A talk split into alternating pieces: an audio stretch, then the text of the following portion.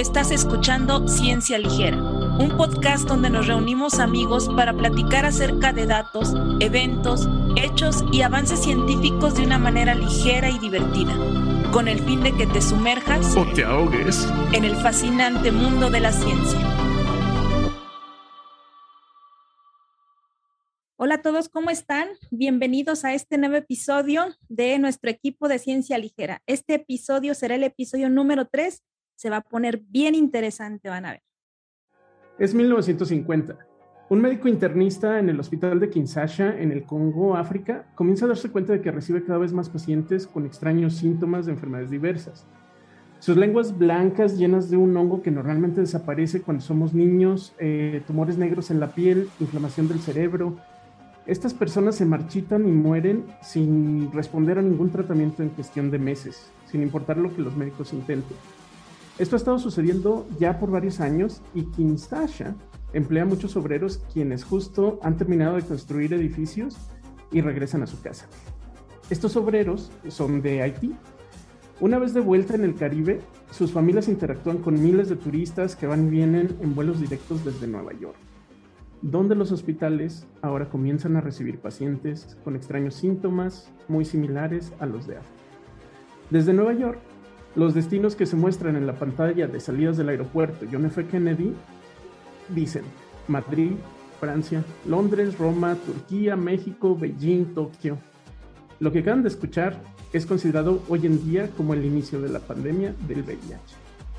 La pandemia del SIDA empezó en 1981 y si se ponen a pensar, nosotros somos unos sobrevivientes. Desde el 1981 han pasado varias pandemias, por ejemplo, el cólera, que es causado por una bacteria que se dio desde el 91 hasta el 93. El síndrome respiratorio agudo severo, que se dio en el 2002 o que se conoce como SARS, que fue una epidemia que surgió en China. El MERS, que es otro coronavirus que surgió en el Medio Oriente. La gripa porcina o H1N1, que surgió en el 2009, que es un virus de RNA. El virus del Zika, que es otro virus de RNA, es un flavivirus que azotó América en el 2015 a partir de los Juegos Olímpicos en el 2014, porque eh, inició en Brasil y después se extendió a todo, a todo América. La pandemia del chikungunya, no sé si lo recuerdan también, en el 2013, que, que pegó mucho a, a, México. Y finalmente la del COVID-19, que surgió en el 2019 por un virus de, de RNA. Si se fijan de estos que les dije, estas pandemias que han surgido y epidemias, la mayoría de ellos son causados por virus y pocos son causados por bacterias. Y, fíjate, y te falta mencionar las otras cosas que no son epidemias, ¿no? Que están este, el, accidente de Chernobyl, de Fukushima, las veces que ha estado así de cerquita de guerras nucleares entre Estados Unidos y Rusia, pero bueno. Entonces sí somos sobrevivientes. Bueno, ahorita, que mencionabas, eh, Jair, que la mayoría eran causadas por virus, hay que dejarle claro, sobre todo a la gente que no entiende, a lo mejor no tiene mucho conocimiento de estos términos, las pandemias son causadas por agentes, por microorganismos. La mayoría de las pandemias han sido causadas por virus, pero también hay bacterias. Pero casi todas las pandemias, hasta donde mi conocimiento me lo permite, son o virus o bacterias. La diferencia está en una bacteria es un microorganismo, es un ser vivo que sí está clasificado dentro de los tres dominios del árbol de la vida y un virus no. Un virus, eh, la mayoría de los científicos acuerda que no está vivo, que es un ser que necesita de otro ser vivo para poder replicarse. Es distinto. A una bacteria hay que ver un poquito que probablemente hay más eh, pandemias causadas por virus porque una materia, si la, a una bacteria, perdón, sí la puedes matar porque sí está vivo. Produces eh, antibióticos compuestos que matan a las bacterias, pero a un virus no. A un virus, ¿cómo, cómo matas algo que no está vivo? Y generalmente es evitar la replicación en las células de los seres vivos. Fíjate, a mí me decía mi asesor de, doctorado que los virus no estaban vivos, pero que son muy vivos. claro. Buscan sus mecanismos para poder sobrevivir y replicarse. Eh, son muy vivos para replicarse. Imagínate este, tantas variantes, bien vivo. Pues este, y no deberíamos de decir que, que, no hay pandemias ocasionadas por hongos hasta ahora. Hasta ahora, probablemente, sí. A ver, nota, nota de películas. En la, en la película de eh, Interstellar, este, la trama es que según esto hay una especie de hongo, parece ser que es una especie de hongo que está acabando con todos los cultivos comestibles del planeta. Y entonces esto está ocasionando que, que pues la vida del ser humano se vea amenazada y se tengan que ir, ¿no? De ahí, del planeta, que, porque además ocasiona un cambio climático que, que la película menciona que este, la extinción de, de, todas estas plantas va a ocasionar también que la atmósfera ya no sea respirable. Entonces también va a ocasionar que no, que no haya oxígeno. Entonces esta es una cuestión que... Claro, a lo mejor tienes razón, sí, no de manera directa, ¿verdad? No se está atacando de manera directa el hongo, pero pues obviamente acabando con lo que nos mantiene vivos. tienes razón, ya sea de un modo u otro, virus, bacterias y hongos, pues sí tenemos que tener cuidado con ellos aunque ahora, fíjate, ahora puede también parecer, regresando un poco a lo de las bacterias, puede ser que nosotros pensemos que hay pocas pandemias causadas por bacterias y podemos pensar eso por los nuevos tiempos, ¿no? Porque ahorita ya existen los, los antibióticos, pero en tiempos anteriores sí había otras pandemias causadas por bacterias y de, el, el, ejemplo más claro es la peste bubónica, ¿no? Que se considera de las de las pandemias, de las peores que, que, causó cerca de entre 80 y 200 millones de muertos. Pues Hay simplemente la tuberculosis también. La tuberculosis, exacto. Hay otras pandemias, que de hecho la pandemia de tuberculosis creo que todavía está activa. Es que sí, o sea, es una de las infecciones que está, que como toma mucho tiempo el tratamiento y el, el daño al, al, al órgano, eh, todo el sistema respiratorio es bastante importante, y el tratamiento es muy prolongado, o sea, es muy, muy largo, entonces se vuelve crónico, se va haciendo mucho daño y, pues, pues, las personas mueren muy, este, con alta, altas tasas de mortalidad, más bien. Y aquí el compromiso también, Mariana, no del paciente, que como bien mencionas, el, el, la toma del medicamento es tan engorroso, por así decirlo, que muchos como que se sienten bien lo clásico, ¿no? Se hartan, lo dejan y pues eh, se vuelven más resistentes estas bacterias y las bacterias es porque se habla de tratamientos de, años o sea la verdad es que un, tratamiento antibiótico para cualquier infección te durará 5 o 7 días pero para la tuberculosis sí están muy muy largos además unas pastillonas claro que está está sí. bueno regresando entonces a lo de la pandemia eh, ¿cómo inician? ¿Cómo, ¿Cómo inician las pandemias? En términos generales? ¿Alguien sabe?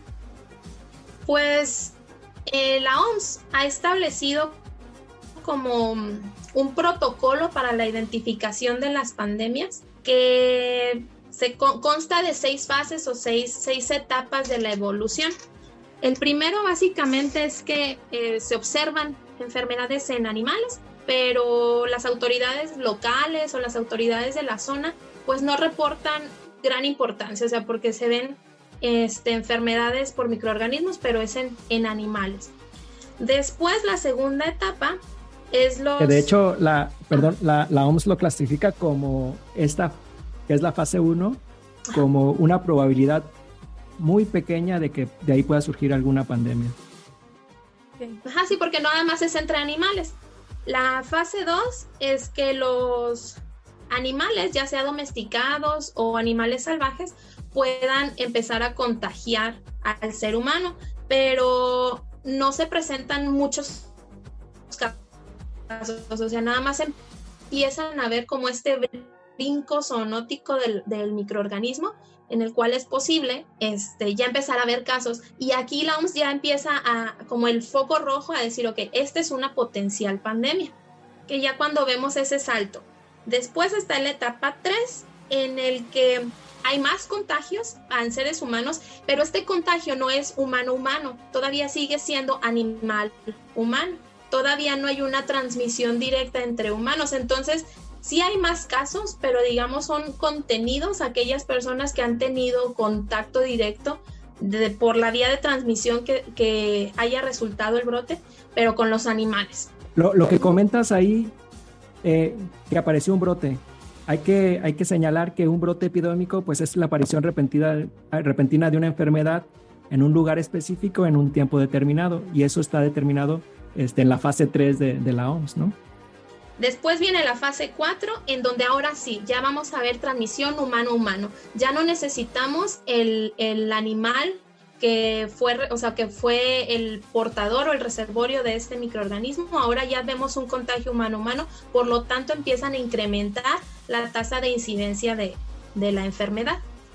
Que, es la definición, por ejemplo, de epidemia, que es un aumento súbito en el número de casos de una enfermedad en un área determinada.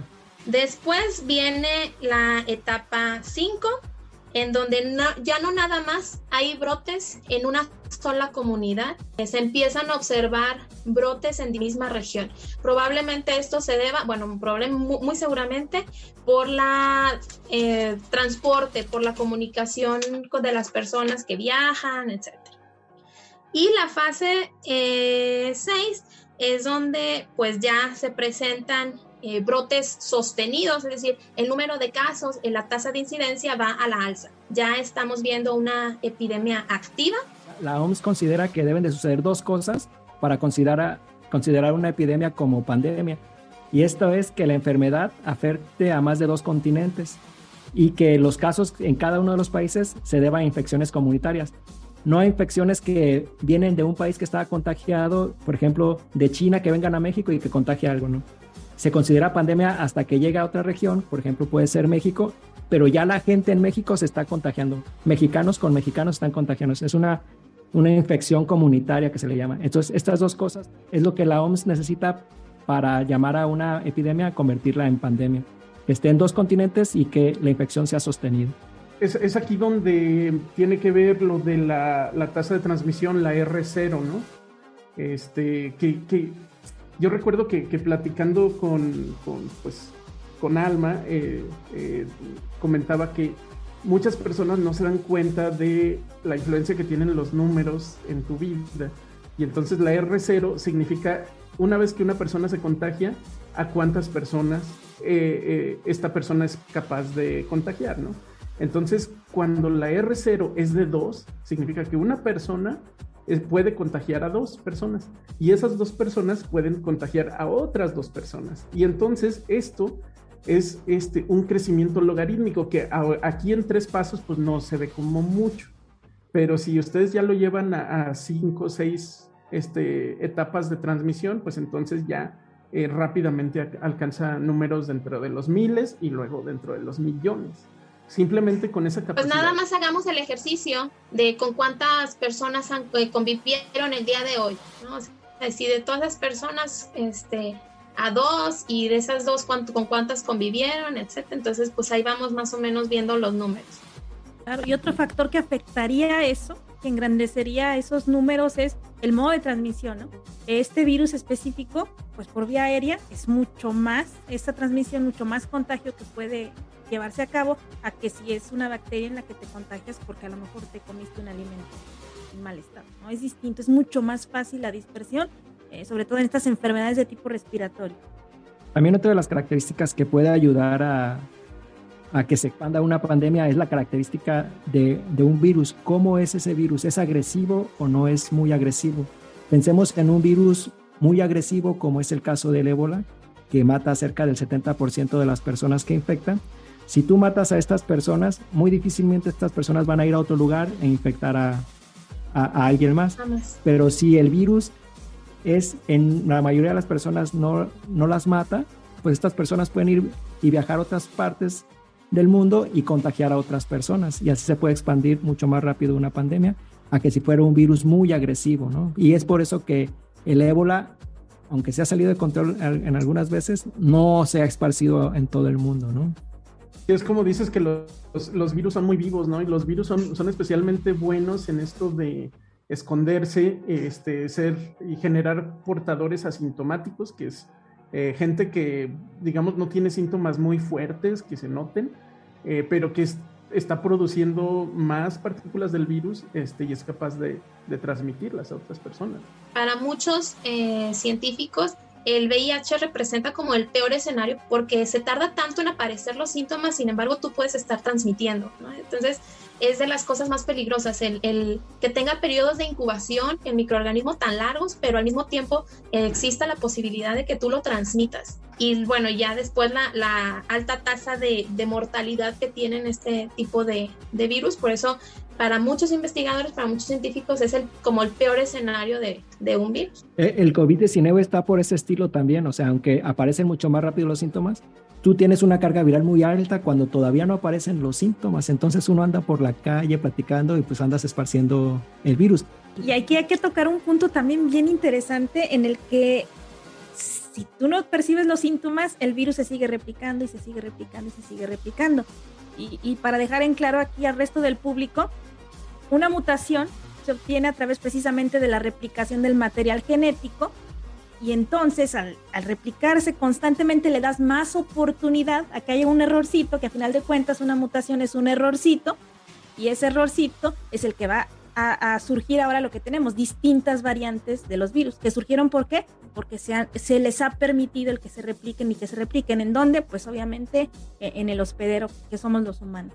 ¿Ustedes creen que, que la mutación obviamente pues un virus no es conciencia, ¿verdad? O sea, no tiene la conciencia de decir a qué mutación me conviene más, pero de cierta forma estamos viendo, por ejemplo, con el Omicron, que causaba síntomas menos severos, pero que era muchísimo más transmisible, como si el virus para poder ser más exitoso como especie, porque recordemos que el éxito de una especie depende de cuánto pueda sobrevivir y, y prevalecer sobre la Tierra, entonces de esa forma, o sea, volvemos, son muy vivos. O sea, mutó de tal forma a que se hizo más transmisible y con síntomas menos severos, entonces no, no mata o no tiene las altas tasas de mortalidad como las primeras variantes, como el Delta, por ejemplo.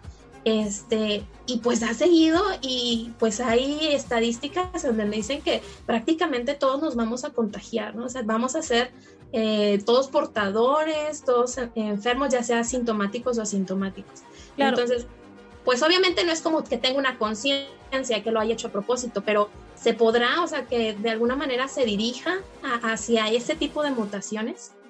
Sí, claro, porque hay que entender que eh, aquí vamos a meter cuestiones de evolución.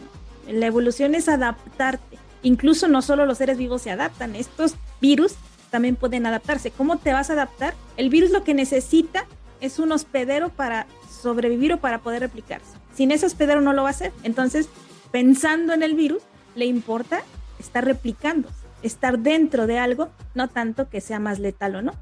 Replicarse, replicarse. Entonces, eh, se va, digamos, de alguna manera seleccionando esa cepa que, que infecta más. No, pues sí, tenemos, tenemos que hacer un episodio también de la evolución. Bueno, yo creo que Híjole, vamos a, sí. a, acabar haciendo varios. Pero bueno, este, eh, este episodio es de las pandemias en general y entre, entre March y Yair nos habían puesto, juntado una, una lista de las, de las pandemias, ¿no? Que había habido. A ver, a ver, cuéntenos.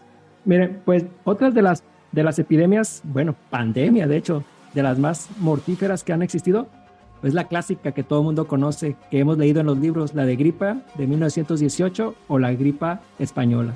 ¿Qué saben ustedes de la gripa española? Que los sé que la gripe... Bueno, los españoles Primero que no se originó culpa. en España. Ah, ¿en serio? ¿Por qué y, segundo, ver, y segundo, y segundo, Mariana, que nos dejó algo muy hermoso que fue Edward Cullen, ¿verdad? Bueno, de entrada, que, que, pues no se originó en España. De hecho, por ahí, bueno, se, los primeros registros fueron en Estados Unidos, pero por ahí se sospecha que incluso los primeros datos, los primeros eh, contagios fueron en China. Ah, pero ya después Unidos? no se supo nada y luego ya como los más eh, numerosos fueron en los campamentos este, militares en Estados Unidos y ahí se expandió. Como todo mundo andaba en guerra, se transmitió ahí en Europa, pero uno de los países que no estaba muy metido ahí en la guerra pues era España y que ya estaba contagiado, o sea, España también tuvo sus muertes ahí de, de esta gripa, pero pues ellos fueron de los únicos que cubrieron, este, digamos, a las noticias de esta, de esta nueva enfermedad y que incluso le pusieron el nombre como de enfermedad extranjera, este, o la gripa de gripa francesa le, le llamaban, creo. La gripa ¿Mm? francesa. Los españoles creo que le llamaban la gripa francesa. Sí, ah, bueno, yo nada más leí que, que intentaron deshacerse del nombre de la gripa española, pero todo mundo, pues no, yo te llamaré gripe española, dije. y pero sí, la realidad es que no, no surge, ni siquiera tampoco España fue el país más afectado, o sea, la realidad fue porque fue el que le dio difusión a esta, a esta infección. ¿Y fue que le dio em, difusión, Mariana, o que los otros no hayan querido darle difusión? pues es que andaban en guerra. Como yo supongo que no querían este, mostrarse débiles quizás ante los países enemigos y entonces no hacían como que no había ahí y el único que habló más pues fue España. Y de, de, esta pandemia se registran cerca de 500 millones de contagios y cerca aproximadamente de 50 millones de muertos. O sea, sí fue algo grande. Fíjense que un dato bien interesante de, de esta pandemia, de la gripe española, es que muchas personas eh, sucumbieron ante la infección bacteriana. Es decir, que el sistema inmune estaba eh, bajo, caído debido al virus de la gripe española, hizo que las personas adquirieran, obviamente por todo el contacto que tenían ahí en, la guerra, adquirieran infecciones bacterianas y como no existían los antibióticos en esa época, pues eso eh, dio pie a que hubiera tantas muertes. Y fue tan devastadora, yo ahí encontré por ahí una frase de un médico que le, era un médico muy, muy renombrado y que lo mandaron a los eh, a ver en los campamentos militares qué era lo que estaba pasando. Y él describe escenas pues devastadoras, cuerpos por todos lados, este, soldados jóvenes, este, físicamente saludables, y describe que estaban en cama y que poco a poco se fueron llenando las camas, etcétera. Pero él da, hace una o da una frase que dice: el virus demostró la inferioridad de los inventos humanos para la destrucción de la vida humana. Es decir, ni siquiera los inventos del propio hombre han destruido tanto como el virus mismo. Se refiere a las armas de las guerras en aquel tiempo. Sí, así, así de devastadoras eran las escenas que él le tocó ver. imagínense, comparando que en la actualidad tenemos toda la tecnología y que si hay antibióticos, imagínense la gravedad eh, de esta pandemia, de este virus, que comparándonos con la gripe española, también hay un montón, muchísimas muertes y tenemos antibióticos, que no teníamos en ese entonces. Bueno, y también nada más ahora este, podemos viajar más fácilmente de un lugar a otro y transmitir la enfermedad mucho más fácil que en los 1900 o antes, 1920 o algo así, ¿no? Yo creo que también ese es un, algo que juega en, nuestras, en nuestra contra a la hora de hablar de pandemias. Fíjense, y casi le llegamos a los números ahora sí de, de la pandemia de 1918, ahora con el COVID-19. Se calculan 421 millones de casos oficiales. la pandemia del 18 fueron aproximadamente 500 millones. Y en muertes se calculan 6 millones de muertes oficiales aproximadamente, pero sí en la del 18 fueron de 50 a 100 millones, o sea, muchísima muerte. Claro, que sí lo atribuimos nuevamente, ¿no? A la falta de antibióticos, a la falta de todas las herramientas tecnológicas que sí tenemos. que bueno, Edith, ahí yo te voy a, yo te voy a retar un poquito porque en realidad cuando empezó la pandemia de, del COVID, esta, esta que estamos pasando, este, mm, las herramientas que teníamos eran exactamente las mismas que en 1918, las efectivas. Estamos hablando de este, restringir las salidas, eh, restringir las, la comunidad de las personas, o sea, que no hayan eventos masivos, y este contact tracing, o sea, rastrear quién contagió a quién y, ya está, porque de inicio ni siquiera sabíamos muy bien cuál antibiótico te podía proteger contra la contra la infección este, de la neumonía, las infecciones secundarias de la neumonía, que también se dan aquí en, en, en COVID. Y entonces este, muchos, muchos científicos decían, es que estamos, con todo el avance de la tecnología, estamos aplicando lo mismo que en 1918. Sí, pero la diferencia es que en aquel tiempo, ¿cuánto duró la pandemia de 1918 a comparación de ahora? O sea, obtuvimos las vacunas en un año y con tu dos años y, los ah, antivirales que ya están saliendo en, en, menos de dos años también. Y en cambio en 1918, claro, pasaron años y años y años y no obtuvieron ninguna cura para el virus. Claro, de hecho sí, Raúl, totalmente de acuerdo contigo en ese aspecto de que, bueno, yo creo que una pandemia difícil, eh, los inicios que ahorita nos platicaban, de que la podamos eh, detectar y de que la podamos parar, porque por nuestra propia naturaleza humana, de lo que también mencionábamos, no me tomo el medicamento, porque ya me siento bien. Eh, no somos también conscientes, no para convivir como población y, ah, yo ya me alivió, yo estoy bien, yo salgo.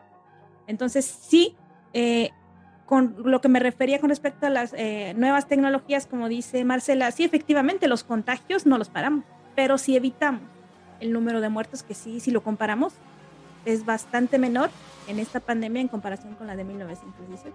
Bueno. ¿Eh? ahí vamos, ¿verdad?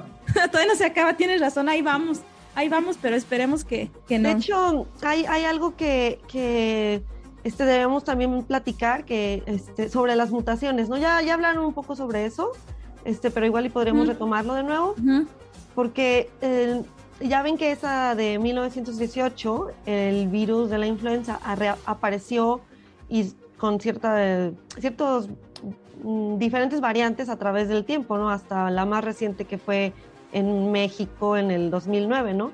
Y, y ahí ah, parece que, que, la que apareció en el 2009 fue la H1N1, que es el nombre que le dieron al virus, de 1918. O sea, como que los virus Ah, vienen, eh, en ese caso hizo, eh, hubo una pandemia, digamos que desapareció, no desapareció, pero ah, se generaron otras variantes diferentes después de la Segunda Guerra Mundial y luego la, la variante original reapareció en, en 2009. Sí, es así, ¿verdad, Jair? No estoy muy seguro, Marcela, de, que, sea, de que sea el mismo. Lo que sí sé es que la del 18 también era H1N1 del tipo A y esta también es H1N1 del tipo A. Pero no sé si sea el... Sí, dicen que, pasó de humano a cerdo, se mantuvo en el cerdo por ciertos años, este, pues, desde el 1900 y pico hasta ahorita, pues bastante tiempo, y luego eh, eh, pasó otra vez del cerdo al humano, otra vez. Pues una de las teorías que, se tienen de, el final de esta gripe española fue que justamente el virus evoluciona hacia una variante eh, más benigna y que, bueno, se quedó ya como una influencia estacional, como la gripa estacional que nos da y, pues no, no, nos pasa nada, la que nos puede dar en cualquier época del año. Entonces... se, se, ve las, en las olas que, que hubo de, la pandemia de 1918, hubo tres olas. Una en la que había contagios y la gente la pasaba como una gripa normal. Después, eso fue en la primavera, pero ya en el verano hubo otro pico y ese sí fue la segunda ola y fue la más mortífera de todos. Después bajó y otra apareció otra otra ola a finales de 1918, pero ya la enfermedad no era tan severa como la de la segunda ola. Entonces, como lo comentas, o sea, al parecer evolucionó algo no tan agresivo, Algo que sucede con el COVID-19, ¿no? Que también ya van tres o cuatro olas y en esta última ola, afortunadamente, no son tanto los casos este, de muertes que, que, que, causa, aunque sí son muchos contagios, las muertes son, son menores que la de la Delta, por ejemplo.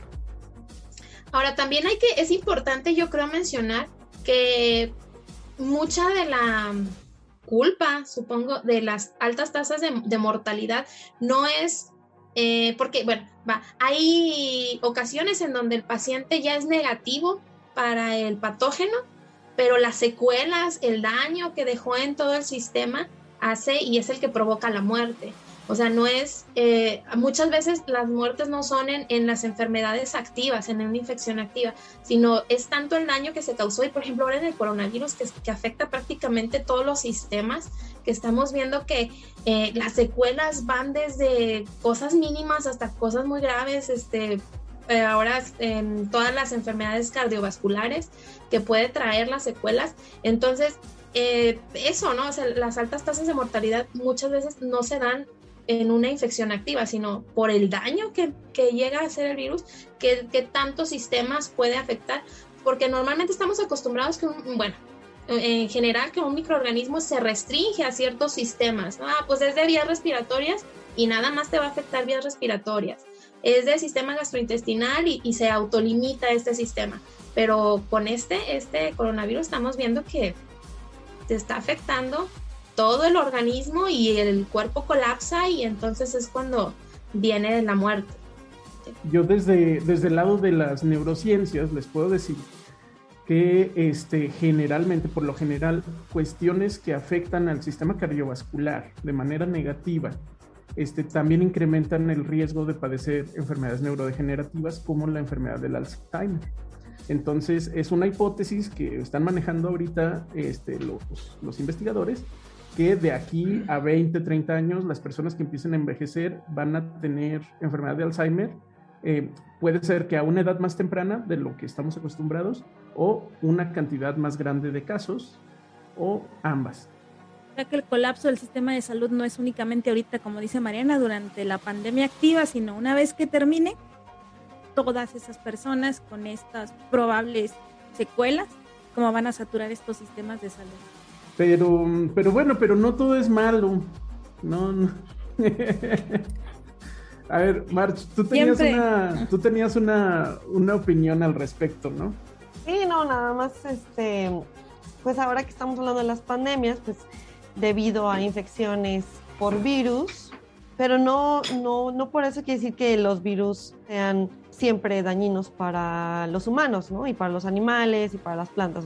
La mayoría de ellos, que son muchísimos, de hecho, creo que no, no es fácil describir la cantidad de virus que hay en la Tierra y la mayoría de ellos no, van a, no, no nos causan infecciones y no nos causan problemas graves, ¿no? Y, y, por ejemplo, los que están en los océanos este, tienen un beneficio, ¿no? Se, encargan, son parte del, del, ciclo del carbono, por ejemplo, y en, y en el humano, pues eh, ahí se ha visto que hay virus que nos ayudan a combatir las enfermedades de bacterias.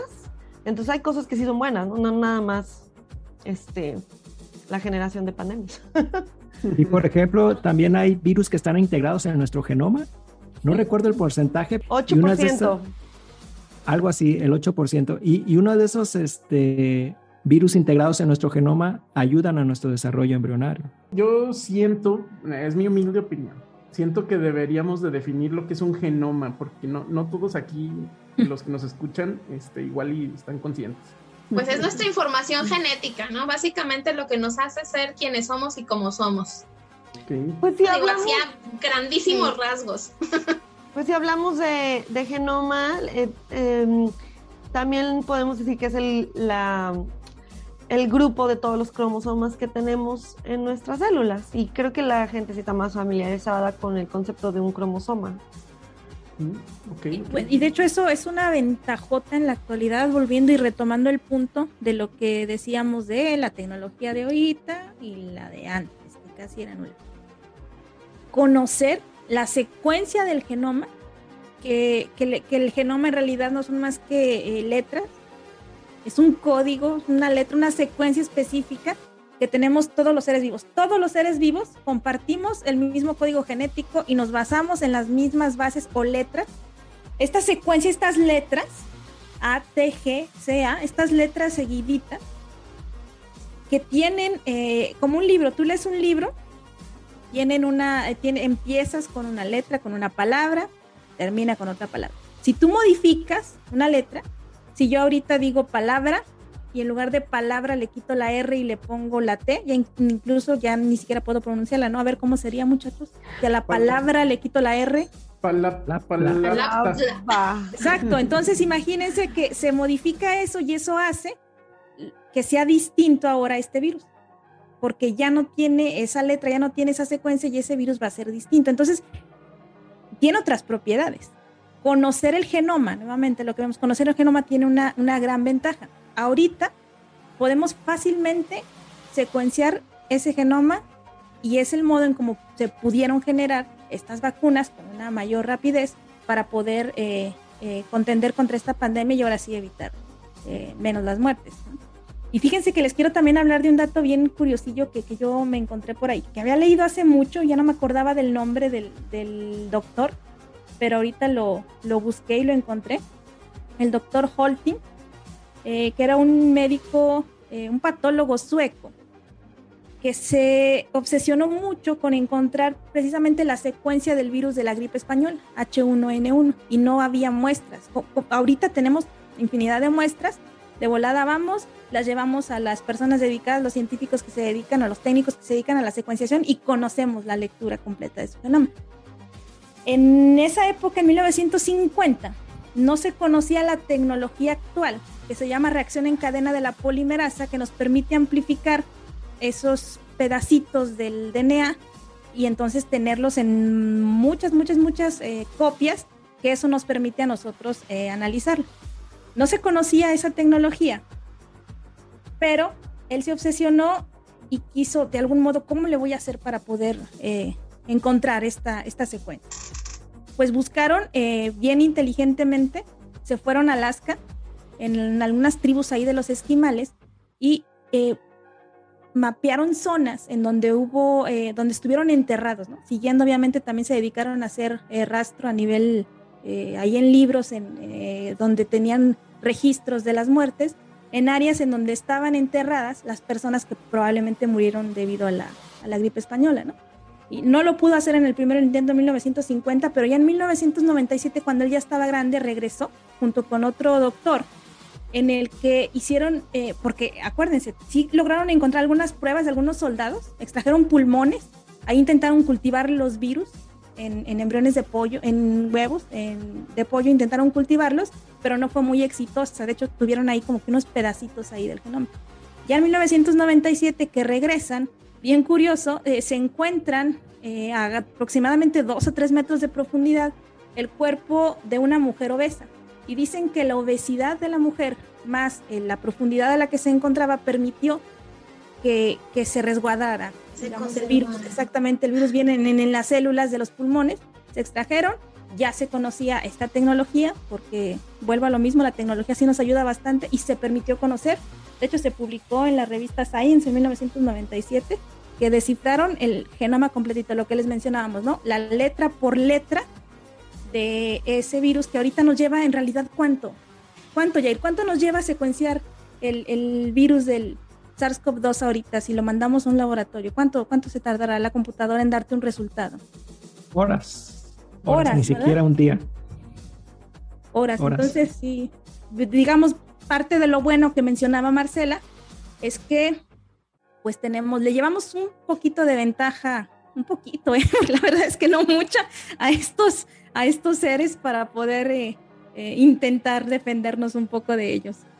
Oye, dígate, el, paper no decía de qué parte de la señora habían extraído el virus. Sí, sí, sí viene, no me acuerdo, Raúl, no. Hubiera estado chistoso que fuera de Pompi. de la Pompi. no, no, en la primera expedición que hicieron sí lo tomaron, llevaron incluso a una, un cirujano que disectaba y eso para extraer específicamente los pulmones de esta, de este último, no recuerdo, Raúl, exactamente de dónde tomaron su, las muestras. Supongo que de los pulmones también. Ok. Fíjate, pero este tema que, que pone sobre cómo se puede preservar un virus en, en, un, en un lugar frío como es Alaska, abre otras posibilidades para futuras pandemias. Ahora con el calentamiento global, que hay un, un derretimiento de, de los polos, podrían surgir nuevas bacterias o nuevos virus a partir de, de organismos que estaban este, congelados en, los polos. Entonces, por ejemplo, hay, hay estudios que han obtenido bacterias y las han revivido, ¿no? Bacterias que han revivido, que han estado este, congeladas por mucho tiempo y también han podido este, revivir virus de DNA. De RNA es un poco más difícil porque se degrada más fácilmente, pero sí han podido revivir virus de RNA. Ahora imagínense que avance más el calentamiento global, cuando se venga un deshielo de los polos, que puedan surgir nuevos patógenos que puedan causar nuevas epidemias. Sí, pues es que eh, lo que mencionan es como uno de los principios que se tienen establecidos justamente para el inicio de una pandemia. Es como el, decir, bueno, eh, ¿por qué prácticamente eh, las pandemias más importantes son de origen zoonótico? Es decir, que no son transmitidas de un animal al ser humano. porque los humanos no estamos o no tenemos inmunidad. Son patógenos totalmente nuevos para nuestro sistema y entonces estamos completamente desprotegidos. Entonces, como, como mencionaban, si no hemos tenido contacto ni geográficamente, ahora imagínense en el tiempo, no sabemos qué, qué, qué nos depara el destino. Claro, y lo que menciona Yair también es bien preocupante, tiene toda la razón, eh, se deshielan, hay mucho deshielo, eh, y si se fijan, esto es, es, paulatino, pero cada vez se va incrementando, cada vez más pedazos ahí se rompen muchos icebergs. Entonces este deshielo que nos va a traer a la vida patógenos nuevos, pues sí definitivamente que se nos va a complicar bastante y no solo eso. Retomando otra vez un poquito lo de la tuberculosis las bacterias. Tenemos ahora antibióticos con los cuales podamos matarlas, contender contra ellas, pero la resistencia bacteriana, chavos, ¿qué, pueden decir de ese aspecto, en ese respecto, ya bueno, Marcela? ¿Resistencia bacteriana? No, resistencia viral también. Claro, hay, hay, hay, una resistencia que ya se vio cuando pasó la ah, pandemia del HIV en donde se generó un, antiviral contra el virus y el virus evolucionó y se volvió resistente. Claro, y de hecho es un reto actual, incluso de la vacuna contra la influenza, porque cada año no la tenemos que poner, porque la tienes que estar modificando precisamente porque el virus constantemente está cambiando. Las nuevas variaciones. Claro, las nuevas variaciones, entonces constantemente tenemos que hacer eso, el tratar de generar nuevas vacunas de tal manera, a lo mejor no nuevas, de cero.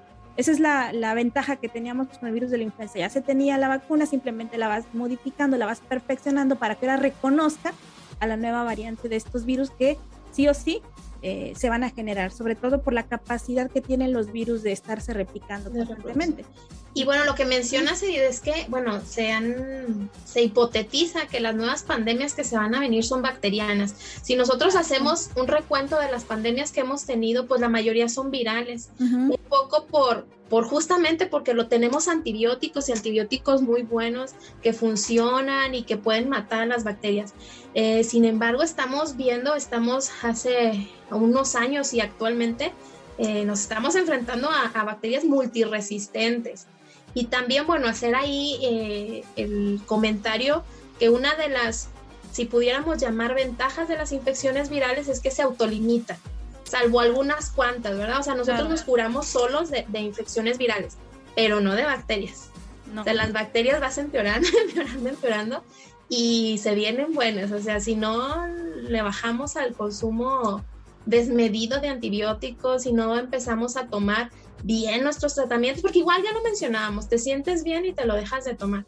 Y esto provoca y está provocando la, la multiresistencia a los antibióticos. Entonces, no va a bastar con que tengamos la tecnología, porque pues ya no va a ser suficiente. Claro, y hay una lista incluso, que por ahí después hablamos de eso, una lista ya que la OMS pone como la preocupación baja, media, alta de las bacterias en las que ya por más antibiótico que le pongas del espectro que sea, no las mata. No, y, bueno, yo, yo voy a ser aquí el, abogado del diablo, porque hay otra línea de pensamiento dentro de los futurólogos y algunos investigadores que piensan que nosotros eh, llevamos una muy buena, un muy buen récord de generación de antibióticos contra este, la resistencia. Entonces, que ellos dicen que vamos a poder sobreponernos a la resistencia de las, de las bacterias, generando nuevos antibióticos. Y lo pueden ver esto, por ejemplo, en la película de Minority Report, donde a, Tom Cruise le ponen unos ojos nuevos y el, doctor que lo opera estornuda y se llena así todo de mocos y, ya dice, no, te, te voy a hacer la cirugía y nomás te pongo un antibiótico de los nuevos y ya no te pasa nada. Oye, pero eso no nos estaría hablando al contrario, o sea, que nos están ganando y que tenemos que estar generando nuevos antibióticos cada vez, porque estos nuevos antibióticos, además de ser más fuertes, empiezan a tener más efectos secundarios en nosotros. O sea, también tiene ahí sus, sus asegúnes, ¿verdad? También la, la, la generación de, de, nuevos antibióticos que ya no sean resistentes las bacterias. Bueno, es otro tema. Bueno, sí, y también otras tecnologías eh, que no son eh, drogas, más bien como tecnologías eh, biológicas en donde podemos inyectar este, ARN o ADN a los, a los organismos y, y modificar uh, ciertas enfermedades. Igual en el futuro también podríamos usar ese tipo de tecnologías en contra de virus, en contra de bacterias y para disminuir las infecciones, ¿no? Pero sí es una guerra continua de prevalecer en este mundo sin que... Hasta que llegue el meteorito, al menos. Sí, exacto. y, y, antes de, de pelearnos con, con los, las bacterias y con los virus, ¿qué podríamos hacer nosotros para poder evitar futuras pandemias? Pues de entrada pensar, hay una, eh, igual, me encontré una frase de una doctora de que es como de las científicos líderes de la OMS, que ella, creo que el año pasado, cuando se estaba viendo la baja de la tasa de incidencia del COVID, ella lo que dice es precisamente ahora que el mundo empieza a, a vislumbrar el principio del fin de la pandemia del COVID, es que hemos de empezar a prepararnos para la próxima. Entonces, eso nos está hablando de que... Va a llegar otra. Digo, de entrada eso de que no tenemos que, que esperar y estar preparados, más bien. Y dentro de la preparación, pues es la, la prevención, o sea, eso, eso no nos queda duda que siempre va a ser lo mejor, tratar de prevenir una, una enfermedad, hablando en general de las enfermedades. No quiero ser pesimista, pero también hace ratito mencionábamos eso y Raúl lo mencionaba bien. Se pudo evitar en 1918, se pudo evitar ahorita en el 2019, 2020 y no se hizo. Y se puede evitar en el 2084 y se puede evitar, no sé, en el 3000. ¿Y qué es lo que aquí es la constante? Pues nosotros los humanos, ¿no? la conciencia que debemos de tener, que eso de encerrarte y de evitar la dispersión y de que haya, pues es variedad, ¿no? Pensamientos distintos. Hay quienes creen, hay quienes no creen y desafortunadamente yo creo que, pues sí, estoy de acuerdo con, con, la, con la frase de la científica que mencionas, Mariana, porque sí, probablemente vengan otras y, y aquí es la carrera, el jugar contra cómo eh, la ciencia ahora va a poder eh, contender creando con todas las herramientas que también se van a ir generando, pues poder eh, ir a la par. A lo mejor no ir un paso delante de ellos, pero ir a la par. Pero somos responsables, ¿no? Somos responsables de las pandemias porque somos nosotros los que invadimos los hábitats de los animales y como ya mencionamos, las pandemias em, virales y bacterianas pareciera que casos zoonóticos, ¿verdad? Esa es la palabra. Entonces quiere decir que es porque eh, vienen de animales y probablemente es porque invadimos el hábitat de los animales. Sí, es un constante, ¿no? El, el, brinco de las especies. Los, casos más claros, pues está el VIH, que nos puede platicar Raúl, y también está el caso del COVID, que es de lo más novedoso, ¿no? Sí, pues en el, en el caso del VIH, este, el virus se piensa que brincó al humano de los, de los chimpancés este, y evolucionó de, un, de una versión este, que se conoce como SIV, que es la, el, el, virus de inmunodeficiencia de los simios, y este, eh, sucedía por el contacto que tenían este, las personas de ciertas regiones de África al, comercializar, cazar, comer y consumir carne de, los simios, ¿no? Entonces, este, y bueno, y en el caso de, la pandemia de Wuhan, eh, este, se cree que viene de, los, este, de los murciélagos por los mercados húmedos, que era donde se encontraban muchas especies que normalmente no interactuaban el tráfico de animales. sí, todo por no querer seguir comiendo frijolitos, ¿verdad, güey? ¿Para qué queremos esto? Ah, no, bueno, eso no sé si lo vamos a platicar después, pero los mercados húmedos en China son legales, ¿eh? Ahí hay una implicación muy grande de legislación. Exacto, creo que eso se debe de, legislar porque no solo afectan a China, sino. afectan al mundo entero, ¿no? Como lo pudimos ver. Y que no lo puedan contener, nos perjudican a todos. Yo creo que hago un llamado a las autoridades de China que no me van a escuchar. A Winnie Pooh, al presidente Winnie Pooh. Winnie Pooh. Aquí volvemos a lo mismo, no va a ser quién, o sea, esto es muchos factores, porque la pregunta que hace Yair es eh, muy buena y a la vez bien complicada. ¿Cómo podemos eh, detener o prevenir una pandemia? Yo creo que es imposible. Aquí ahorita en la actualidad viene el tema de la economía. ¿Cómo vamos ahorita a encerrarnos o cómo vamos, aunque lo evites, aunque tú legisles el que ya no haya mercado, siempre está el mercado negro?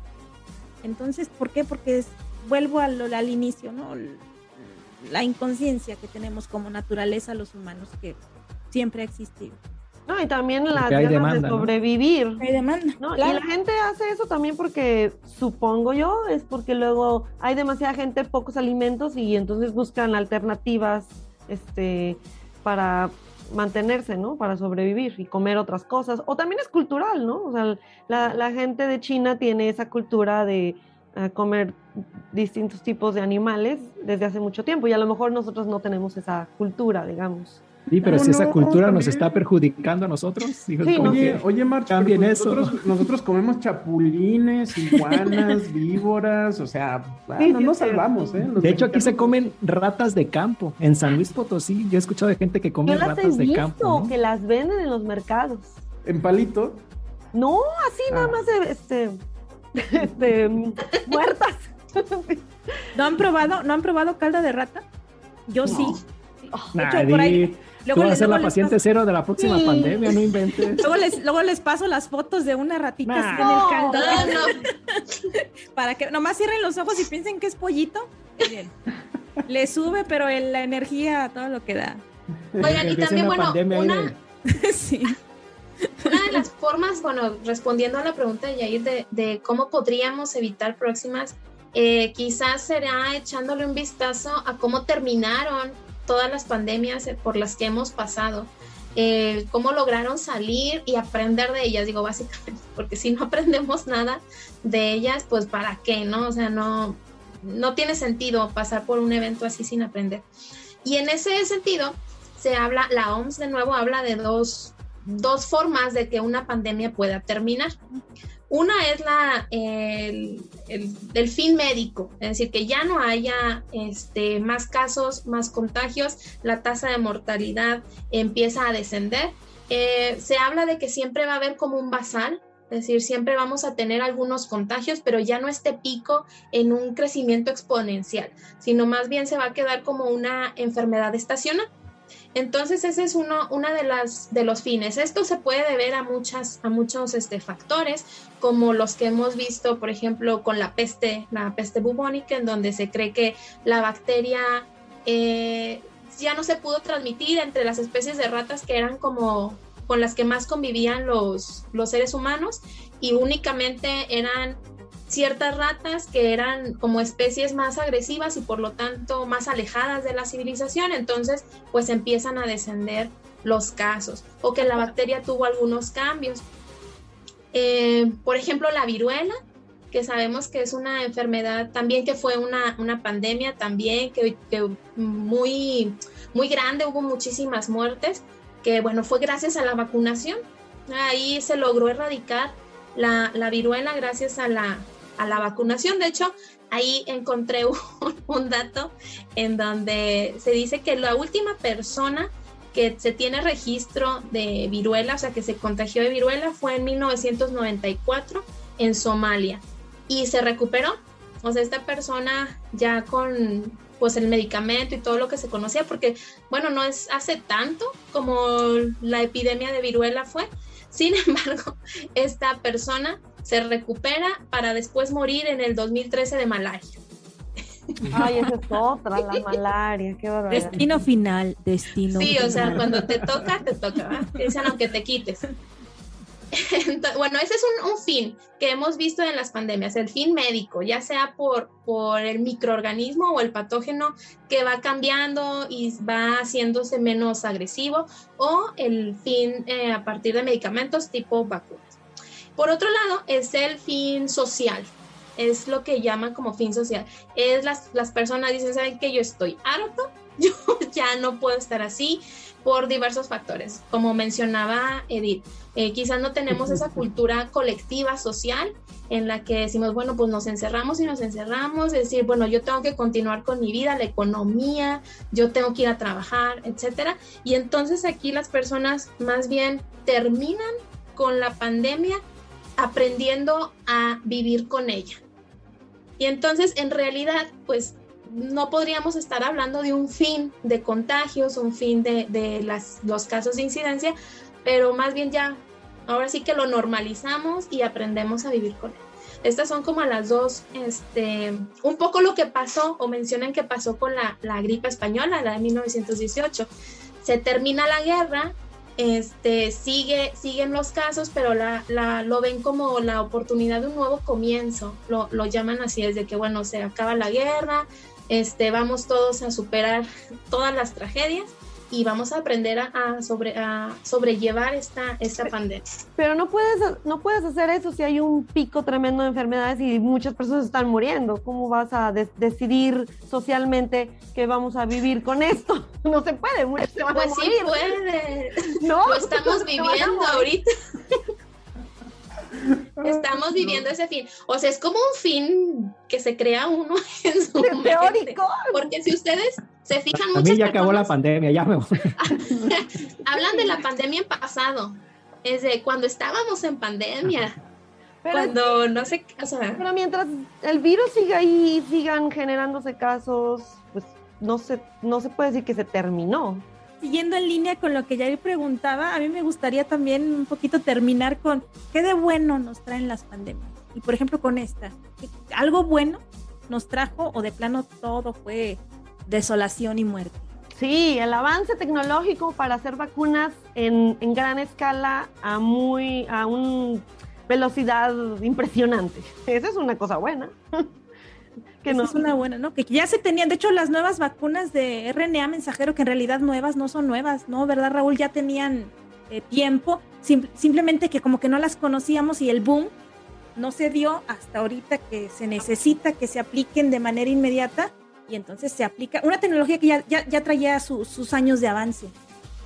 ¿Verdad, Raúl? Sí, sí hay, hay varios puntos varios eh, avances muy grandes que se hicieron en materia de vacunas, de RNA mensajero, que simplemente se les dio el empujoncito final.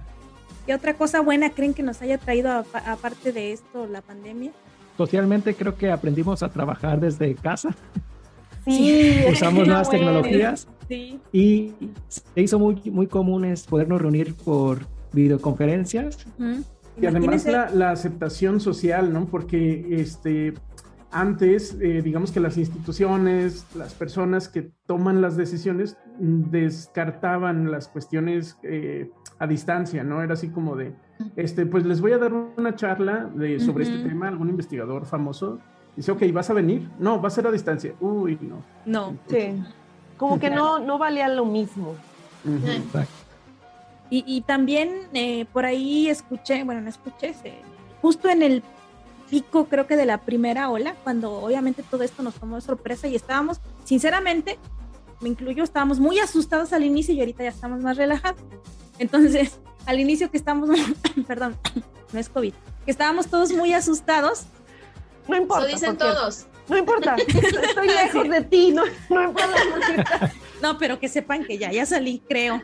No, no es cierto, todavía tengo secuelas, pero bueno vieron cómo se empezaron a despejar eh, la contaminación en la Ciudad de México, ah, que en ciertos lugares empezó a florecer un área que ya estaba deforestada, que empezaron por ahí nuevas especies a invadir, no nuevas especies, a invadir eh, algunos ecosistemas, o sea, como que a salir, porque estaban escondidos. Esa es otra, digamos, pues algo bueno, que probablemente ya estemos otra vez acabando con eso, pero vean cómo sí, eh, y la conciencia que a lo mejor deberíamos de tener con respecto a eso.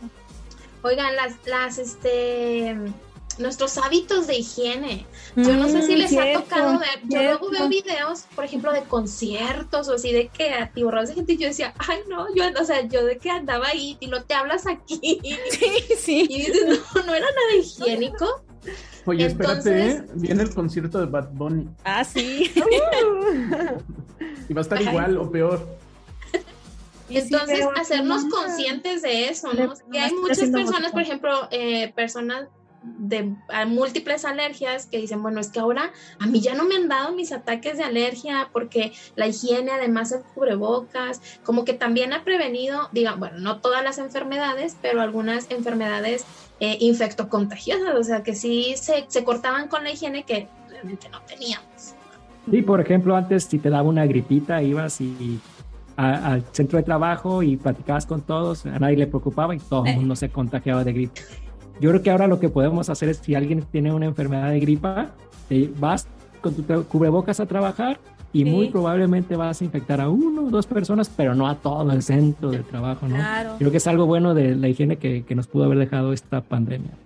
Pues bueno, entonces, pues cosas buenas, definitivamente. Y yo creo que nos faltan muchas, ¿no? Ahorita no, este, no vamos a aburrirlos ya con más.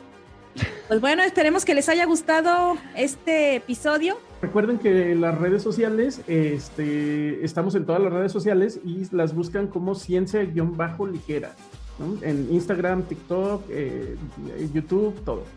Eh, entonces denle like y suscríbanse y denle a la campanita en YouTube y, y bueno, pues ya está. Y compartan los videos. Y Claro, los- compartan. Comenten también. comenten. Lúdenos. Bye. Bye. Hasta luego. Adiós. Adiós. Bye.